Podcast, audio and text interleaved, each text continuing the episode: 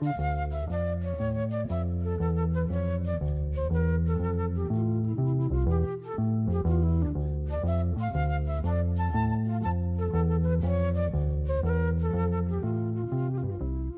noches a todos los oyentes y las oyentes de Pensamiento de la Nación, el programa que hacemos con el amigo Francisco Besone, quien les habla Juan José Gianni, todos los domingos de 20 a 21 horas, aquí en Viento del Sur, la radio online del Instituto Patria.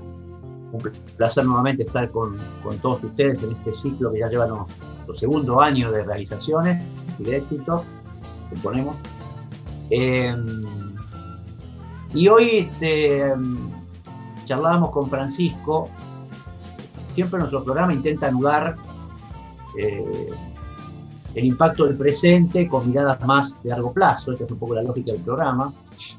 Y, hay un tema que creo que es muy pertinente abordarlo de esa forma, y por eso lo elegimos para el programa de hoy, que es eh, la revolución cubana. ¿no? El tema de hoy va a ser la revolución cubana, que por múltiples razones es un tema sustancioso, diría inevitable a quien le, para quien le interese la historia política del continente y el pensamiento que lo constituye, las tradiciones culturales.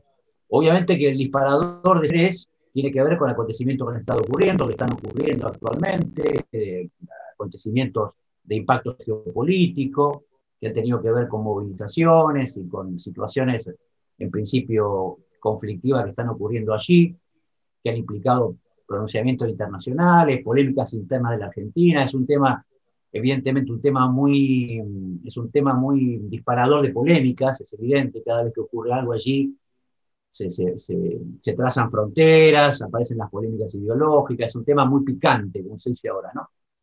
El de la Revolución Cubana, reactualizado por acontecimientos que, están ocurriendo actualmente, ¿no? Entonces nos parecía con Francisco prestarle atención, pero prestarle atención de una manera no tan apegada al presente, sino tratar de reconstruir un poco la situación cubana, cómo aconteció, cómo, cómo emergió esa situación tan decisiva para la historia del continente. Eh, se habla, hablamos, se habla, se dice, se comenta, pero tal vez no se conozca lo suficiente cuál fue el proceso que llevó al triunfo del movimiento 26 de julio, a la consolidación de, luego la revolución en su deriva marxista-leninista, que no tenía principio, ya hablaremos de eso. Eh, y luego, por supuesto, también alguna referencia a, qué es lo que ha quedado todo aquello, ¿no? Es decir, de qué manera algo que, por lo menos desde mi punto de vista, implicó transformaciones sociales muy positivas para América Latina, para Cuba por empezar, pero a escala continental, como efecto expansivo, digámosle así, bueno, hoy atraviesa indudablemente muchas dificultades. Entonces, ¿qué pasó allí? ¿no? Es un poco la mecánica del programa que, planteamos con Francisco. Determinar es un poco la revolución cubana, eh, en sus dos figuras principales, Fidel Castro, Ernesto Guevara. Los argentinos, obviamente, es un tema que nos impacta especialmente por la figura de Guevara, ¿no? Impacta en todos lados, pero en la Argentina con cierto tono especial por la figura del Che.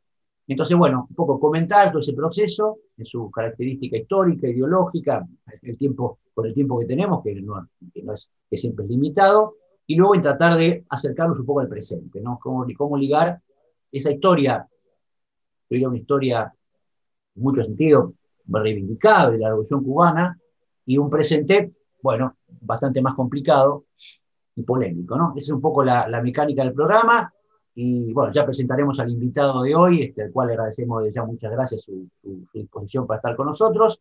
Así que en principio esta es la idea del programa. Francisco, ¿cómo te va? Buenas noches, ¿cómo estás? Buenas noches, un gustazo recorrer Cuba, me encanta, realmente te decía. Fui como turista, ahí de alguna manera me aproximé muy levemente, digamos, al fenómeno cubano, como turista, reitero.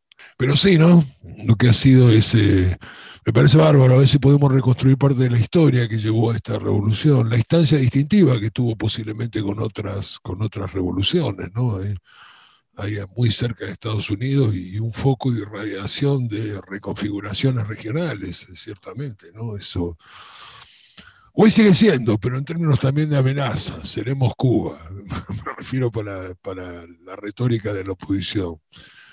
Este, sí, me parece, me parece fantástico. Vos sabés que se me ocurre, el otro día te decía, a raíz de que íbamos a enfocar este tema, que una de las aproximaciones de, a través de la literatura que tuve para entender lo que era esa Cuba antes de la revolución fue ese famoso título de Trabalenguas que tiene un libro que se llama Tres Tristes Tigres de Cabrera Infante, para entender lo que era la noche cubana, para entender lo que era esa ciudad de, vicios, este, lo que era antes Cuba, porque me parece que quizás en las comparaciones, más allá de que habrá que entender la instancia del bloqueo, lo que sufre Cuba, quizás sería razonable comparar otro destino a Cuba que el que tiene ahora, que sería muy comparable al que tiene Haití, por ejemplo, ¿no? para pensar ciertamente esos grados de castigos regionales que tuvo la injerencia de un imperio que tiene una doctrina bueno, todas estas cosas que podemos desarrollar, pero decía,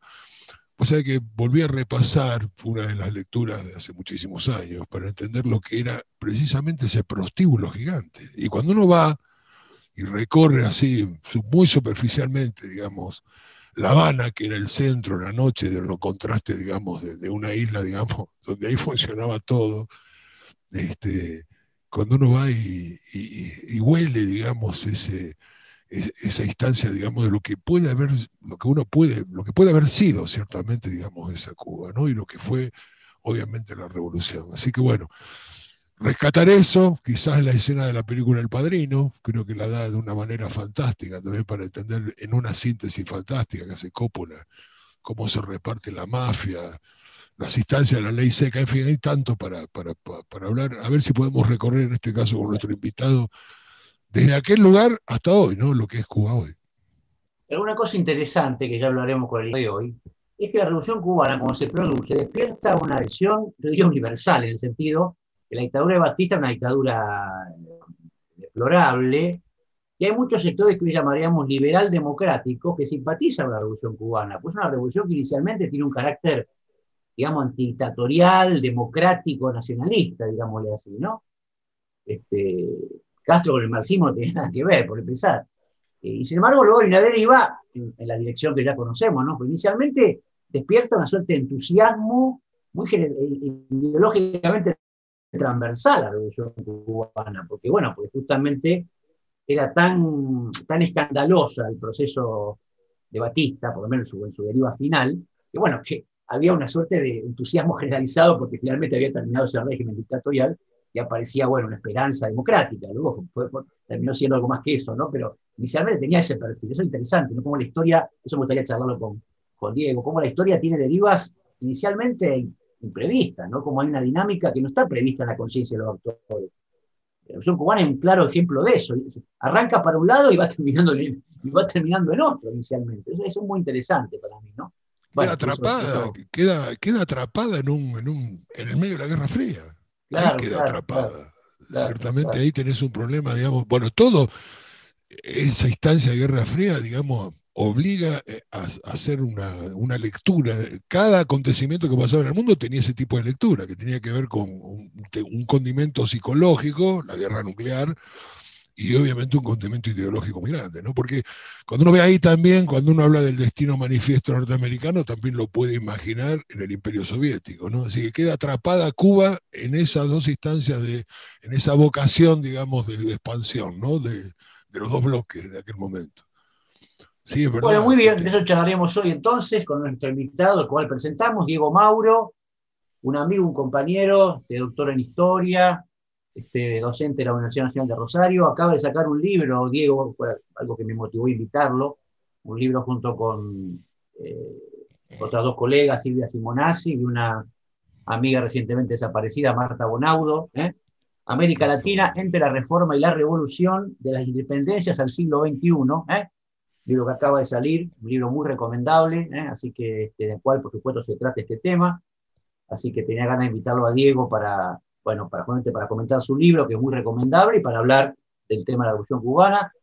Así que Diego, ahora ya trataremos con él, le agradecemos mucho su, su, participación en el programa. Y eh, música de Cerú Girán, Charlie García, Cerú Girán, he sido combatido, me han, me han pedido boleros, ¿eh? me pidió bolero, pero yo al bolero me resisto. No, no, no, no, no, lo puedo al bolero me resisto. Este, así Silvio Rodríguez, seguro que tenemos Silvio. Tenemos Silvio este, Rodríguez. Silvio. eh, Silvio Rodríguez, he no, elegido ¿no? la alianza correspondiente para poder, este, poder este, un poquito de Charlie García. Adivino que el invitado está Que ya pusimos. Silvio Rodríguez. Vos sabés que pensé en Silvio Rodríguez, pero lo pusimos. bueno, Ah, bueno. Este, Se viene, se viene un golpe destituyente acá, te lo digo desde ya. Cambiar la música o si no, saboteamos. ¿eh? Bueno, Bueno, vamos, vamos.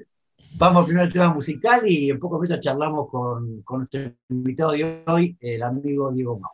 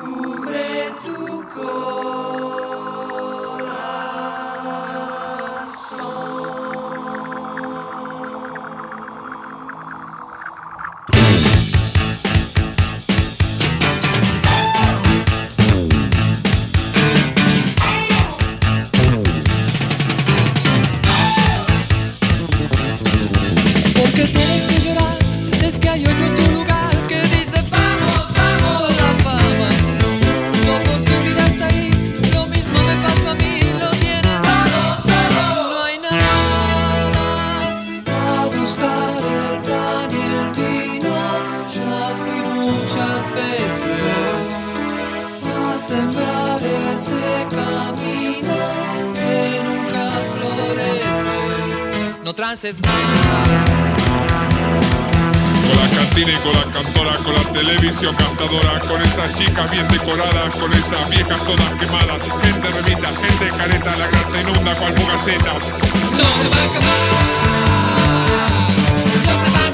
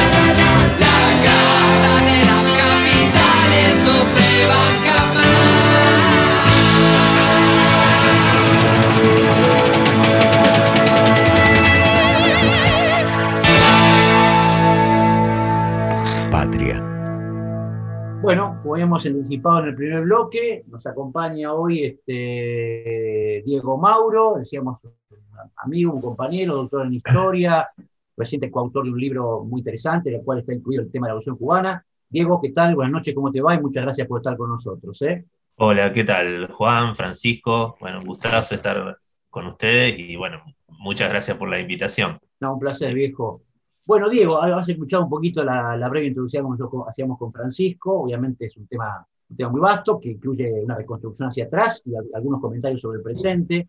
Pero arranquemos por lo básico. Vos, como si tuvieses que presentar el proceso cubano, un proceso muy singular, porque es una, visto en perspectiva, es la, finalmente la única revolución socialista presentada de esa manera en el paso del tiempo en América Latina. ¿Qué, explica la singularidad del caso cubano? ¿Por qué Cuba ocurrió lo que ocurrió, impactando de una manera tan determinante en en la historia política de América Latina.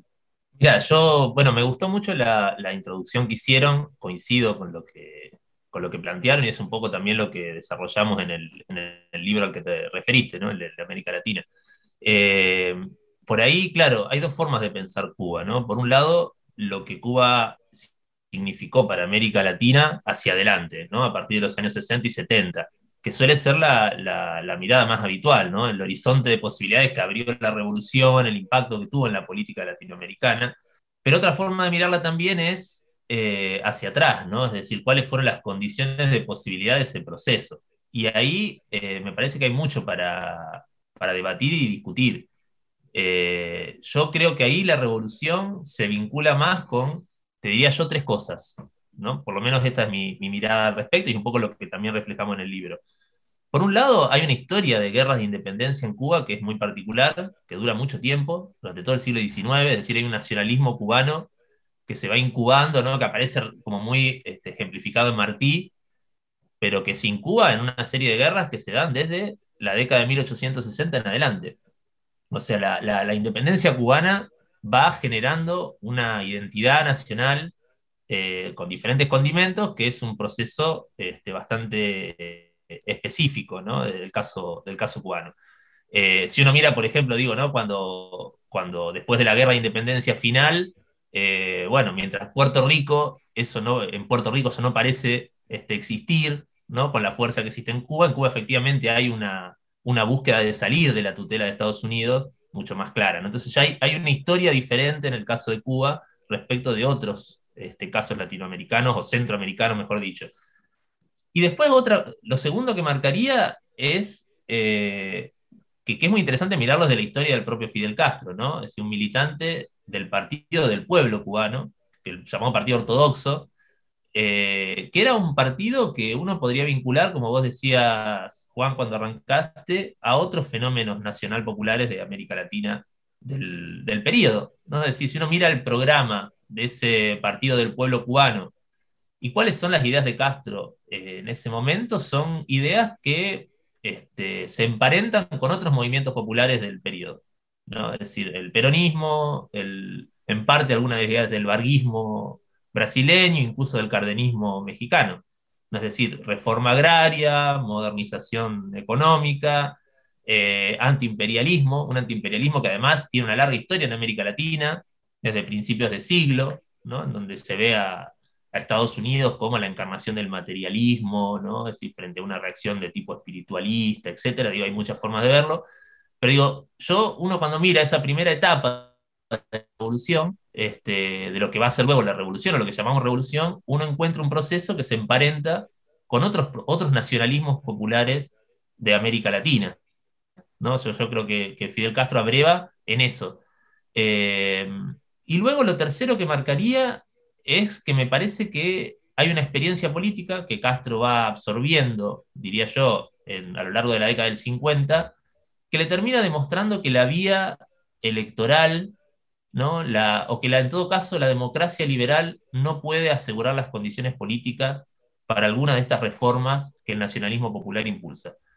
Porque un dato que para mí es muy interesante, que a veces pasa desapercibido, es que, por ejemplo, Castro está en Bogotá cuando lo matan a Gaitán. Que si vos querés, Gaitán es como un peronista colombiano, un perón colombiano, digamos, ¿no? O sea, lo que podría haber sido el peronismo en Colombia se trunca con la muerte de Gaitán, que es un dirigente con características parecidas, si bien él viene de la, tiene una historia política anterior, ¿no? que Perón viene de otro lado, pero de todos modos tiene muchas cosas en común.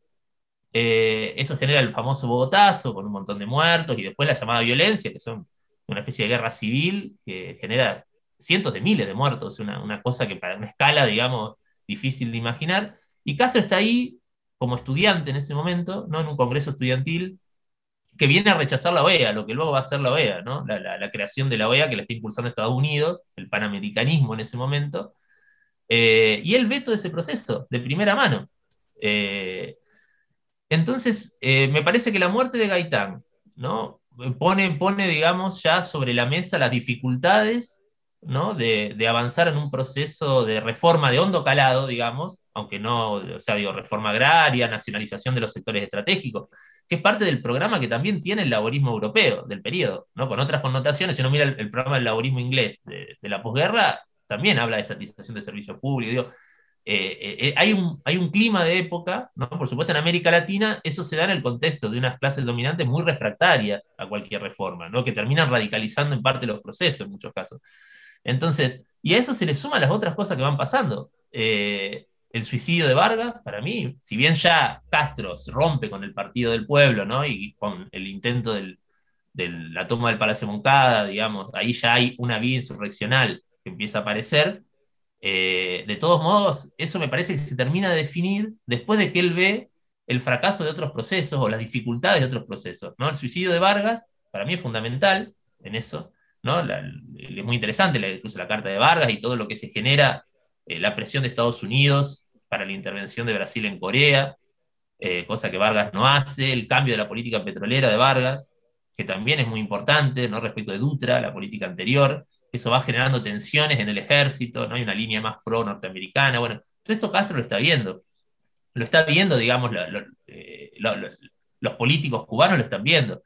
Y a eso le tenés que sumar después la intervención en Guatemala, que para mí es fundamental, eh, norteamericana allí, eh, la caída de, Arbenz, ese factor es clave, digamos, eh, porque está muy cerca, porque es un proceso que, digamos, el programa de Arbenz es muy parecido al programa de Castro en un primer momento, o la idea, digamos, que, impulsa, que, que, de hecho en todo este periodo, como vos decías, Juan, y vos también, Francisco, o sea, eh, Castro reivindica la constitución en 1940, ¿no? Si lo que hay es la idea de construir una democracia y un capitalismo que funcione en todo caso. En ese, e, e, el, horizonte, digamos, es el de construir en ese momento, ¿no? Eh, y lo que Castro empieza a ver es que eso no es posible, ¿no? Que ese camino es cada vez más complicado eh, y más en el patio trasero de Estados Unidos. Y finalmente a mí me parece que también es muy significativa la caída de Perón, porque el golpe de Estado del 55 también le muestra a Castro que por más apoyo popular que vos tengas, eh, es muy difícil sostenerse en el Estado. O sea, Perón gana todas las elecciones con más del 60% de los votos, que a mí es algo que a mí me gusta siempre subrayar. Eh, todas las elecciones del periodo, el peronismo las gana con más del 60% de los votos.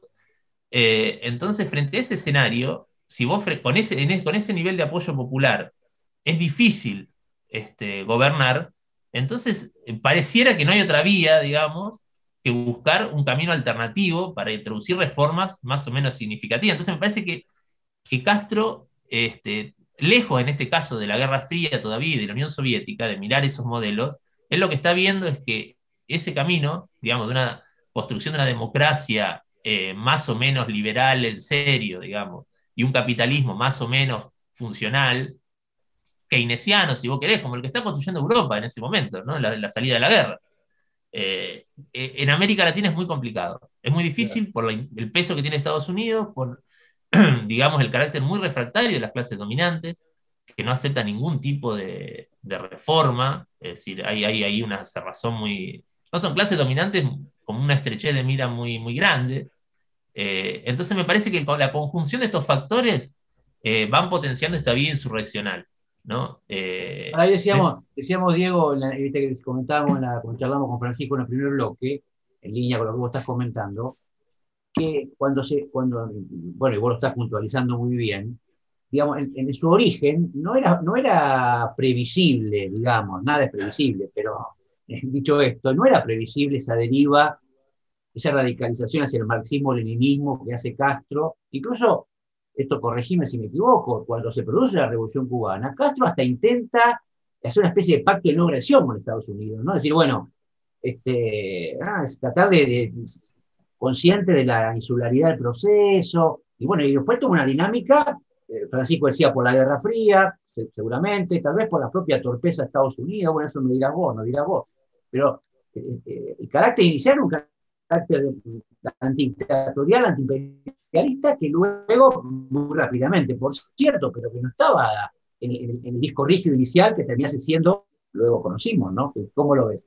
Sí, sí, yo, yo coincido con esto que decís, Juan, y con lo que planteaba Francisco también. Eh, mirá, eh, hay, hay algunas cosas que son muy interesantes. Hay un programa, no sé, lo que se firma lo que se llama el Manifiesto de Sierra Maestra de 1957, que es un poco el programa de este proceso, ya cuando está moviéndose, ¿no? Y ahí, digamos, lo que hay es la reivindicación de la Constitución de 1940, la idea de una reforma agraria, todavía ahí no aparece ningún elemento eh, de lo que luego va a ser el giro marxista-leninista a partir de mediados del 61. Eh, y además, como vos decís, es una revolución que, obtuvo apoyos, incluso, digo, ustedes recordarán la entrevista que le hace New York Times a Castro en la propia Sierra Maestra, también en el 57, si mal no me acuerdo, en donde también se lo, ¿no? se lo, se lo, se lo mira con mucha simpatía ¿no? al proceso.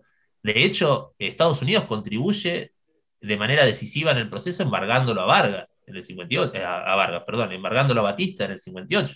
¿no? Es decir, Estados Unidos apoya eh, eh, directa, de manera explícita en un momento, es cierto, presionado por la opinión pública, en parte por esa entrevista de New York Times otras variables, eh, pero digo, no es una revolución que Estados Unidos esté mirando eh, con, con, demasiada preocupación, además que Batista estaba siendo cada vez más resistido también por la propia burguesía azucarera de la isla, ¿no?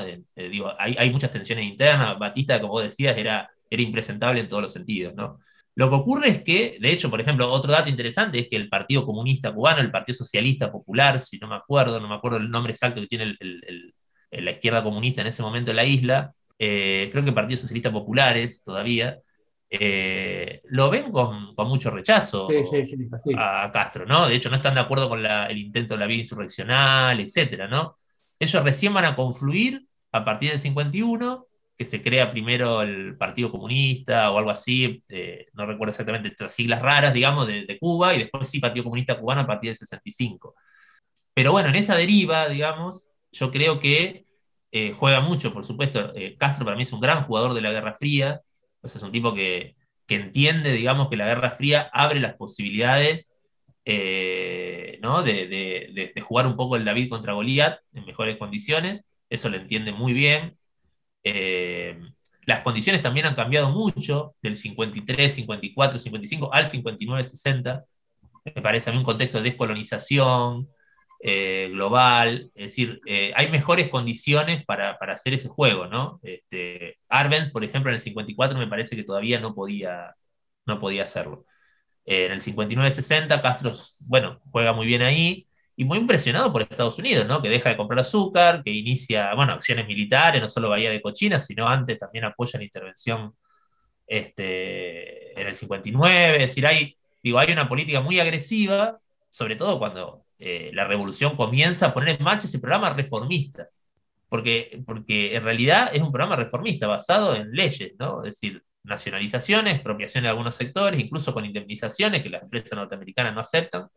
Entonces, digo, no es que eh, la revolución, o en todo caso lo que llamamos revolución, es un proceso muy complejo eh, y son las circunstancias, me parece, geopolíticas las que van este, conduciendo a Castro a, efectivamente, es una alianza con la Unión Soviética, ¿no? que es, me parece, la única vía que él encuentra para, para sobrevivir. Eso no quiere decir, de todos modos, que en este proceso Castro no empiece a mirar eh, el modelo de economía planificada de la Unión Soviética como una opción, no empiece a ver al marxismo como, este, como, una, como una posibilidad de futuro, como un horizonte de futuro, ¿no? El socialismo, digo, yo creo que efectivamente no es que no es solo, digamos, una, una decisión instrumental de Castro ahí, digamos, sino que efectivamente él va teniendo, digamos, una, una transformación en su forma de mirar las cosas, que, insisto, tiene que ver con los procesos que él ve en América Latina, ¿no? A mí me parece que la caída de Perón, la caída de Arbenz, el suicidio de Vargas, el asesinato de Gaitán, son todos procesos que él, que, evidentemente eh, le terminan mostrando de algún modo los límites que en América Latina eh, tiene la, posibilidad de desarrollar un capitalismo keynesiano en esos 30 años dorados de, Europa, ¿no? que vive después de la guerra, eso, las dificultades que él encuentra para, para que eso pueda ocurrir en América Latina, porque las reformas, la reforma agraria, eh, la modernización del sector industrial, eso implica tocar intereses eh, y creo que él ve que no hay condiciones para eso, ¿no? Y que entonces el marxismo comienza a ser una opción posible. Y luego, bueno, dada la circunstancia, como decía Francisco, en un contexto de Guerra Fría, eh, no tan lejos de Dios y tan cerca de Estados Unidos, de que está la isla, este, me Ahora, parece. yo creo que ahí, Diego, ahí Sí. juega, ahí, ahí la figura del Che juega, ¿no? Yo creo que el Che conocía de marxismo, conocía marxismo. Sí, Y yo creo que el Che, ahí la figura del Che tiene que ver con, en parte, con la historia no se entiende en base a personas, o no solo en base a personas, pero la figura del Che como que influye en cierta radicalización ideológica, ¿no? ¿Y ¿Cómo lo ves vos? Sí, sí, también coincido en eso. Me parece que el Che es una de las figuras. Bueno, ahí se da para mí, a partir de ahí, entre el 61, el 62 y el 65, se dan los debates para mí más interesantes que tiene, que aporta Cuba para pensar la economía, una economía eh, no capitalista, ¿no? Es decir, porque a mí hay una cosa que me gusta mucho que plantea, eh, bueno, sí sé que es un, un filósofo muy mediático, muy provocador también, pero él tiene una conferencia que se llama Elogio o algo así del, del socialismo burocrático, ¿no? Y él quiere provocar y hacer enojar, ¿viste? Como es Cise que le gusta eso, pero, pero dice algo que tiene razón. Dice, bueno, eh, lo interesante es qué pasa el día después, ¿no? Solemos concentrarnos en ¿no? la movilización, el momento de la revuelta, de la rebelión, pero ¿qué pasa el día después? ¿Qué tipo de Estado construimos? ¿Qué tipo de leyes sancionamos? ¿Cómo organizamos los aparatos estatales? ¿Cómo le damos forma a una economía que no sea igual a la anterior? Digo, todas esas cosas, me parece que, bueno, ahí en Cuba se da un debate, en los 60, sobre qué hacer, ¿no? Y ahí es que el Che Guevara, como vos decís, eh, Juan, tiene una mirada, eh, yo diría, bien de izquierda, o muy de izquierda, o más radicalizada, en donde él directamente dice, bueno, hay que abandonar la ley del valor, hay que construir una economía que no se base en estímulos materiales, eh, los estímulos materiales retrasan, digamos, el desarrollo de una conciencia socialista. Él propone un modelo económico basado en un presupuesto unificado. Bueno, tiene una, hay una teorización económica de él que evidentemente no funciona, esa es la realidad, ¿no? No da buenos resultados en Cuba en la década del 60. Y frente a él están quienes defienden un modelo más parecido al de la Unión Soviética, ¿no? Lo que llamaba el modelo del cálculo económico, que era una economía en donde seguía habiendo dinero, seguía habiendo estímulos materiales, lo que había era una estatización de, las, de, eh, de los bienes de producción, una economía centralizada, coordinada, pero en donde, eh, ¿no? Una especie de, de, si vos querés, entre comillas, ¿no? De capitalismo de Estado, en donde el mercado seguía asignando algunas cosas, ¿no? Entonces, eh, y eso, si vos querés, la isla se da en dos, tenés el Ministerio de Industria, que lo tiene Guevara, que tiene esta lógica, y después tenés el Instituto de, de Reforma Agraria, que sería como una especie de Ministerio de Agricultura, que trabaja con el cálculo económico. ¿no? Entonces, en la isla conviven los dos, eh, los dos modelos económicos, ¿no? De, para pensar el socialismo a la vez. Eh, ahí se mete también Bettelheim, que era un teórico de marxista en ese momento, y sale a apoyarlo a, en ese momento a Rodríguez, quien está en el Ministerio de Agricultura, en contra de Guevara, diciendo que bueno, las ideas de Guevara son muy extremas, que en la construcción del socialismo hay un periodo en el que la ley del valor va a seguir rigiendo, que no se puede radicalizar tanto, etcétera, etcétera. Eso le trae muchos problemas con los soviéticos también, ¿no? Porque lo, lo, los soviéticos, eh, bueno, ven en el Che Guevara una, una mirada muy este, idealista, ¿no? Un poco naif, diríamos, muy ingenua, de, de la posibilidad de, de, crear un hombre nuevo tan rápido, ¿no? Es decir, eh, yo creo que... Claro. Entonces, bueno, me parece que, que, de todos modos, más allá de esto, como vos decís, creo que, que Guevara es una de las figuras eh, más influyentes en este sentido. Si vos querés, era un marxista eh, muy convencido, no, tan, no con tanto vuelo teórico tal vez, pero muy, muy convencido de, de sus ideas.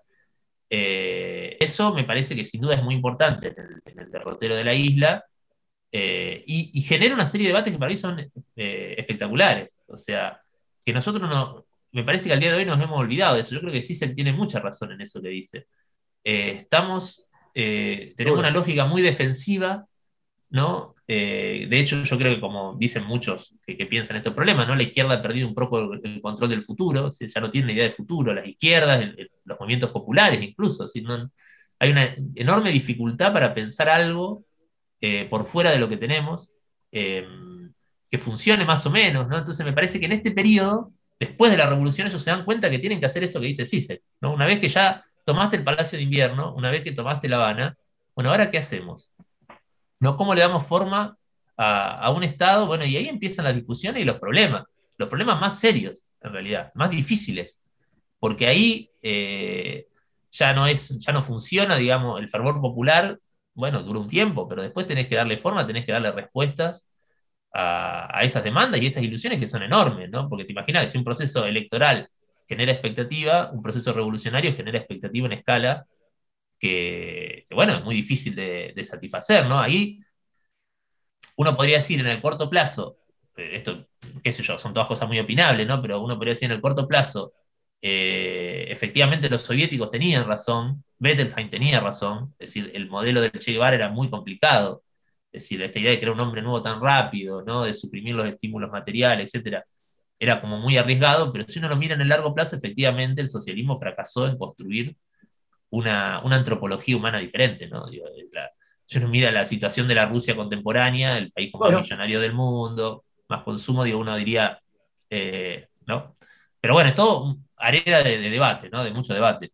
Así es. Bueno, de eso estaremos charlando en el próximo bloque. Vamos con nuestro tema musical y seguimos conversando. Muy interesante esta plática con el amigo Diego Mauro, unos segundos. Seguimos aquí en Pensamiento de la Nación, el programa que hacemos con Francisco Besone todos los domingos de 20 a 21 horas. Quiero ver, quiero entrar, nena, nadie te va a hacer mal, excepto amarte. Vas aquí, vas allá pero nunca te encontrarás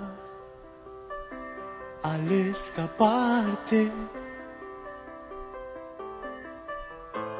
No hay fuerza alrededor, no hay pociones para el amor. ¿Dónde estás? ¿Dónde voy? Porque estamos en la calle de la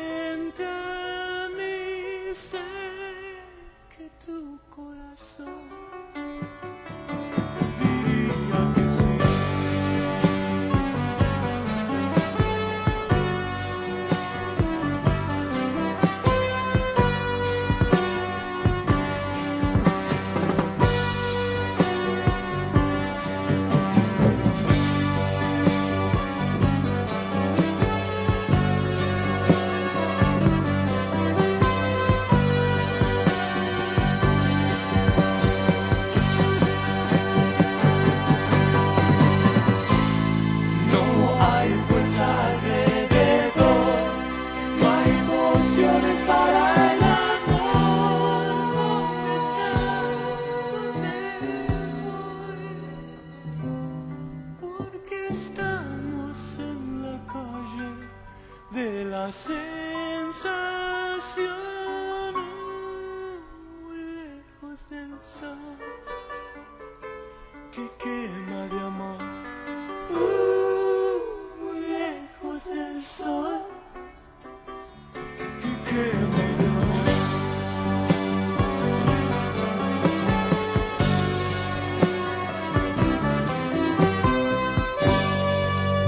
Sur, la radio del Patria. Seguimos conversando con el amigo Diego Mauro. Eh, a ver, Diego, porque la intención de hoy es llegar un poquito al presente también, ¿no? Uno podría decir, a ver, como, como, como, como vía de, de llegada a los debates actuales, uno podría decir lo siguiente, no sé si lo compartís, si Francisco lo comparte, un proceso que acarrió grandes cambios sociales, muy positivos para la sociedad cubana, quizá inigualados en otros países del continente, pero grandes dificultades para transformar la estructura productiva de Cuba, ¿no? Y en algún sentido eso eh, lo, están pagando, es decir, ¿no? porque uno podría, uno podría pensar las dificultades del presente, bueno, como, como carencias que por supuesto tienen mucho que ver con el bloqueo norteamericano y con la acción imperialista, eso está claro, pero también con dificultades para generar, digamos, una, una estructura de contención social y productiva más compleja. ¿Cómo, cómo lo ves? Sí, yo, bueno, eh, me parece que, efectivamente es así. Yo creo que el, que, el, bloqueo no es una exageración, ¿no? me parece que no es hay un discurso más desde las derechas latinoamericanas sobre bueno, el bloqueo como la gran excusa a los fracasos económicos de, Cuba, ¿no? a las dificultades económicas de Cuba. El, bloqueo es brutal. ¿No? Yo no creo que ninguna economía capitalista desarrollada, incluso al día de hoy, eh, puede sobrevivir con un bloqueo de esas características por el nivel de integración que tienen las economías.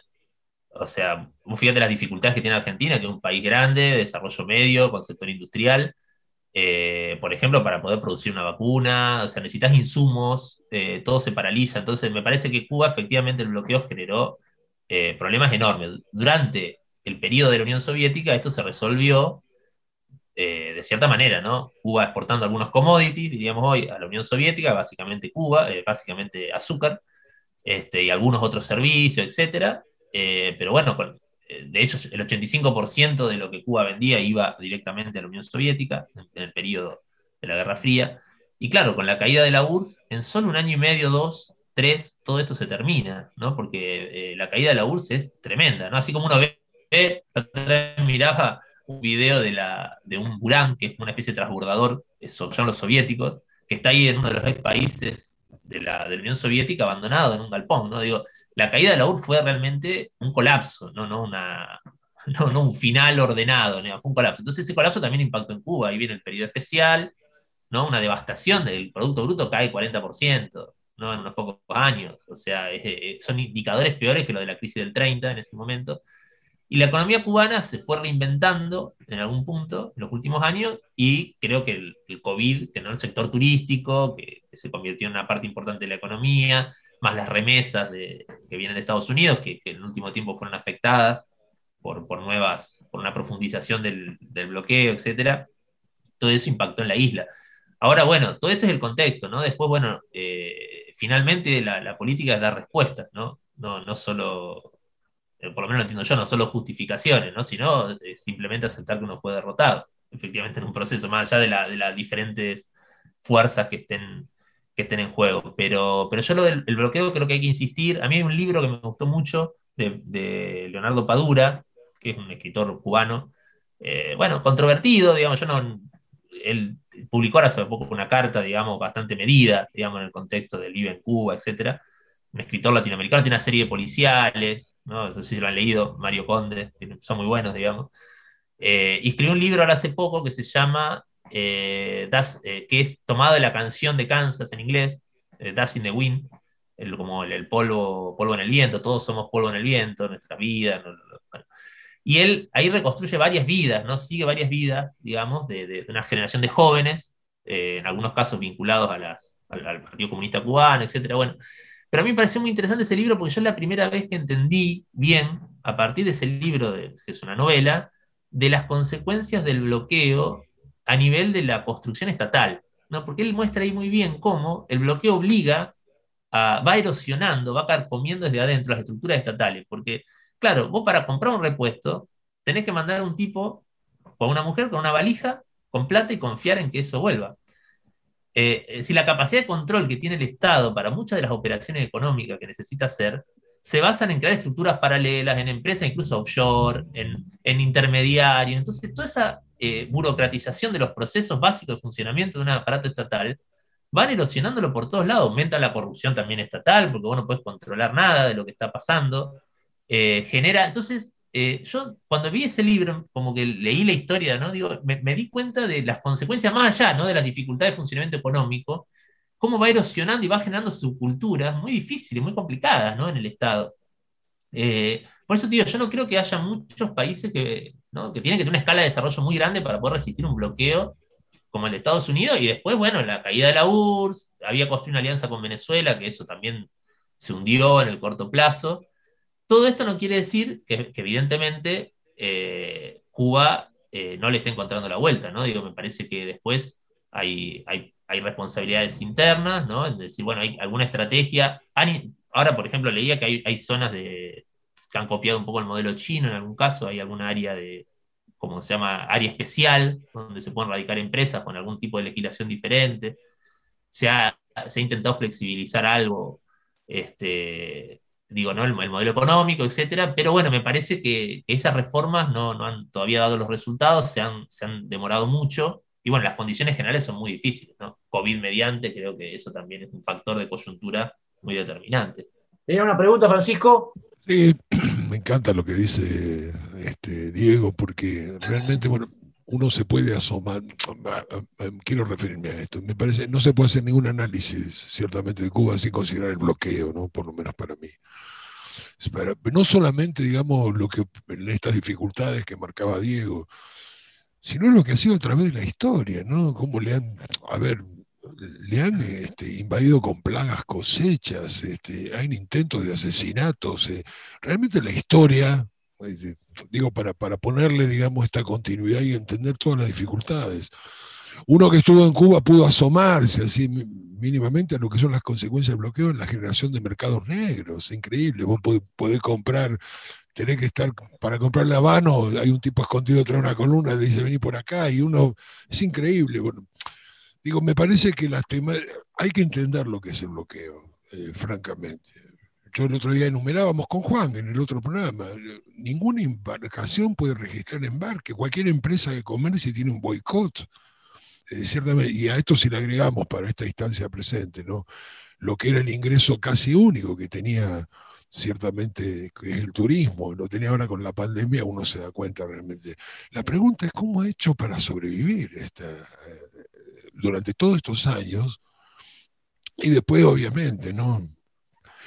Me refiero, el bloqueo obtura la posibilidad cierta, más allá de las dificultades que se tiene para cualquier este, reformulación económica en el medio de un, de un capitalismo absolutamente vigente, ¿no? ¿Qué hubiera sido de Cuba sin el bloqueo? Porque esa es una pregunta que queda, este, ciertamente, que seguramente tendrá problemas y los tiene, los problemas burocráticos, pero Digo, la instancia del bloqueo es absolutamente esencial para abordar cualquier análisis. Me, da la impresión. Y me gusta este recorrido que ha hecho Diego. Me temo, me temo, y esto como pregunta final, me temo que esas limitaciones que adivinó Castro en su momento para las formulaciones de ámbitos democráticos o la democracia liberal como siguen vigentes hoy en día. ¿eh? Estas limitaciones siguen vigentes. Estamos viendo con injerencismo americano prácticamente en esta zona y bajo métodos más sofisticados, este, estamos viendo climas destituyentes, por no decir golpe de Estado, desde Celaya hasta Bolivia hasta hace unos días. ¿no? Sí, sí, yo coincido, Francisco, sí, sí, totalmente. Bueno, el llamado Lofer, que está tan en boga hoy, fue una de las estrategias más, más potentes, ¿no? A mí lo que me parece que es interesante pensar no solo lo que, lo que hace bien el otro, digamos, el enemigo, el adversario, en este caso las derechas, sino lo mal que, hace uno, ¿no? También esa es la parte que nos toca a nosotros. Y ahí me parece que eh, hay una gran incapacidad para pensar eh, ideas que vuelvan a, a, movilizar, ¿no? Que puedan, la dificultad para pensar una fuera posible, no una fuera, eh, digo, para decir, bueno, construyamos el socialismo, el comunismo, digo, lo que yo llamo la, el pensamiento de las izquierdas ortodoxas, ¿no? En donde ahí, eh, de hecho, son políticamente, ¿no? Y totalmente, sin, sin, ningún tipo de, de, impacto, ¿no? Porque son efectivamente cosas formales, pero digo, pensar alguna fuera posible, eh, me parece que hay, hay mucho por, por, por avanzar. Esos, esos debates que se daban en la década del 60, me parece que hoy no los tenemos, nadie está pensando qué hacer el día después, cómo sería, qué tipo de reformas, qué programas de reformas. Y eso también nos va, creo, para el caso argentino, ¿no? donde hay muy poco debate sobre eh, la, la, situación de la economía argentina, hacia dónde vamos a ir, qué se puede hacer, qué no se puede hacer. Me parece que, que esas son deudas también, también pendientes, digamos, y que por supuesto los otros juegan eh, y la debilidad económica es fundamental. O sea, si vos no lográs eh, manejar las variables macroeconómicas. Si, si toda tu economía funciona con un mercado negro, ¿no? como vos estabas contando, efectivamente la situación de Cuba es muy, muy complicada. Y después lo otro que me parece que es importante entender es que un sistema político tiene que poder procesar demandas de alguna manera. Entonces, ahí es donde me parece que Cuba también mostró la reacción tan virulenta del presidente cubano. Yo, eh, por supuesto, uno eh, quiere ser muy respetuoso de lo que dice porque primero no está viviendo en Cuba, entonces no quiere ser respetuoso por los que quienes reclaman. Segundo, porque es un proceso autónomo de un país soberano, entonces tampoco quiere... Pero digo, me parece que un sistema político tiene que tener alguna capacidad de procesar eh, diferencias. Si no tiene capacidad de procesar diferencias, es muy difícil que, en el... Y yo creo que Cuba lo tuvo durante buena parte del siglo XX, ¿no? Es decir, de, tal vez de formas, digo, el sistema de representación cubano existe, tiene sus propias lógicas, que a veces no son tan fáciles de entender desde los parámetros de la democracia liberal, pero había mecanismos de renovación de las élites, más allá de la gerontocracia que uno podía ver arriba, había bajo movimiento.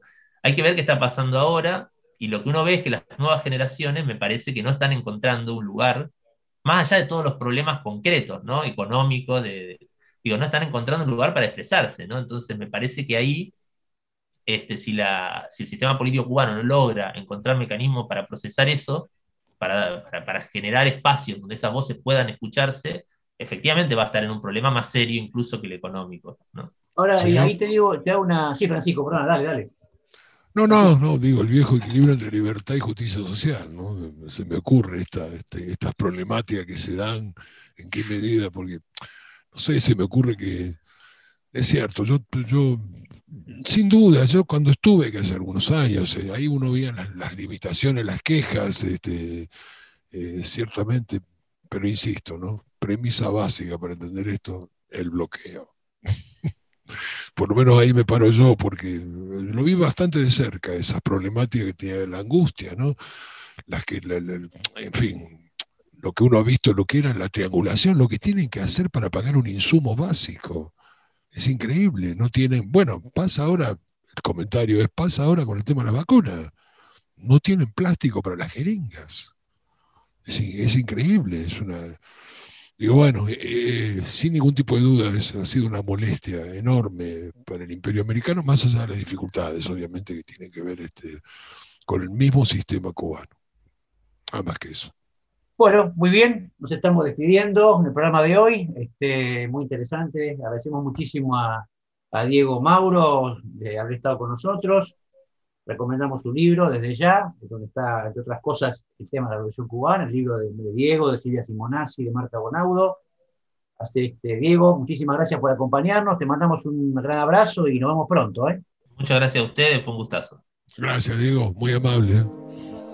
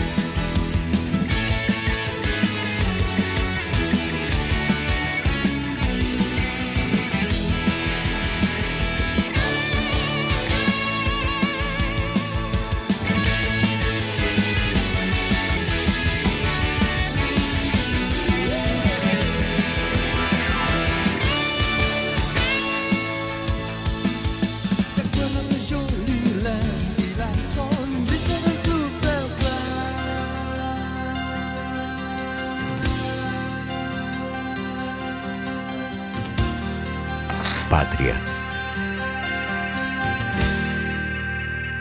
Bueno, muy bien, estamos cerrando nuestro programa de hoy. Me pareció, Francisco, no sé cómo lo viste, muy, este, muy interesante lo que charlamos con... A mí, me- a mí me interesaba, el desafío del programa era tratar de establecer algún vínculo productivo entre la reconstrucción de la revolución y su presente, ¿no? Ese era un poco el, supongo el desafío de, todos nuestros programas. ¿eh? Sí, señor. cómo, cómo lograr allí una interacción entre la complejidad y el impacto del presente. Me parece que eso lo, lo logramos.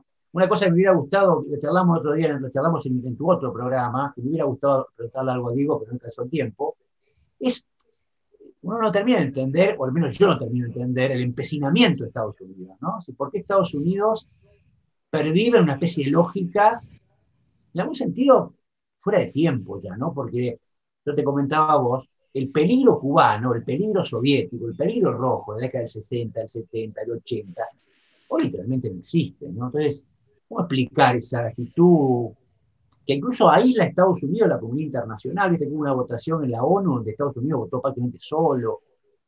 Es como extraño, ¿no? Yo, yo- yo- yo tengo una hipótesis, te la comenté, Sí, sí. que era del estado de Florida, pero Así no, no me termina de convencer, ¿no? Eh, porque ese bloqueo salvaje, ¿qué sentido geopolítico tiene ahora? Cuesta entenderlo, ¿no? Pero bueno, nada, solamente para agregar algo que ya no es la revolución cubana, sino el presente geopolítico que impacta en la revolución cubana. No sé cómo lo ve Francisco. No, correcto. Me parece que son las dos cosas, o sea, de la diáspora que provocó esencialmente toda esa inmigración a Florida, es uno de los motivos del empecinamiento, como lo decía el otro día, y también, obviamente, ¿no? el mal ejemplo, el mal ejemplo seguramente para una región que Estados Unidos considera estratégica, la enmienda Platt en su momento, digamos, ese agregado, digamos, o sea, y por eso Guantánamo, ¿no? La permanencia de Guantánamo, o sea, es una área, el Caribe ese es una área absolutamente estratégica. Y me parece que son las dos cosas, ¿no? Este, este, este empecinamiento. A mí se me ocurre, se me ocurre pensar una sola cosa, ¿no? Para este modo de injerencia que tiene siglo esta, esta doctrina Monroe, esta, esto es lo que llamaban el destino manifiesto, ciertamente, de Estados Unidos, es como la carta robada para nosotros y de alguna manera ese cuento de poeta, ¿acordás? Que buscan la carta, una carta que no aparece, que no aparece y está a la vista de todos. Este, está a la vista de todos, obviamente, lo que es Estados Unidos y este patio trasero. Sin embargo, hay algo, hay como un hechizo que no permite, en última instancia, digamos, evaluarla eh, nítidamente, ¿no? Se me ocurre, ¿no? Este, y esto tendrá que ver seguramente con medios de comunicación, con batalla cultural, o sea, con ese poder soft que, que tienen los imperios, que en última instancia para Estados Unidos se puede considerar que hay un cierto caso de eso, pero que todavía persiste. Se me Una cosa, una cosa muy interesante que decía Diego, que la quiero rescatar, porque es poco conocida, tal vez porque es muy fino, digamos, pero, pero está bueno decirlo, ¿no? Que, que son los debates que ocurren efectivamente en la primera que hace- los primeros, los primeros años de la Revolución Cubana, sobre cómo construir un modelo no capitalista, ¿no? Eso es un- es interesante, porque si bien también. hoy puede sonar medio, puede sonar, mm, yo diría, demasiado ambicioso, porque el capitalismo a la escala global gobierna, no deja de ser un desafío cómo pensar un- una forma no capitalista de organizar la sociedad, por lo menos a escala utópica, ¿no? Y efectivamente son muy interesantes los debates, que los debates los pierde el Che, ¿no? Eso no me alcancé a, a, Claro, a claro. charlarlo con Diego, ese debate el Che los pierde, ¿no? Sí, sí, sin duda, sin duda. Bueno, habrá que ver si, si esa derrota no tuvo que ver en la deriva posterior, es un contrafáctico. Pero efectivamente es un debate muy interesante y yo creo que está bien eso, mantener viva en un contexto muy inhóspito para, para el pensamiento nacional popular, izquierdas, efectivamente, mucho más inhóspito que en el 60, no, no, no arriar la bandera de esos debates, ¿no? los debates sobre cómo pensar un modelo de sociedad alternativa eh, partiendo del capitalismo, es un sistema que puede ser dominante, pero nunca es justo, ¿no?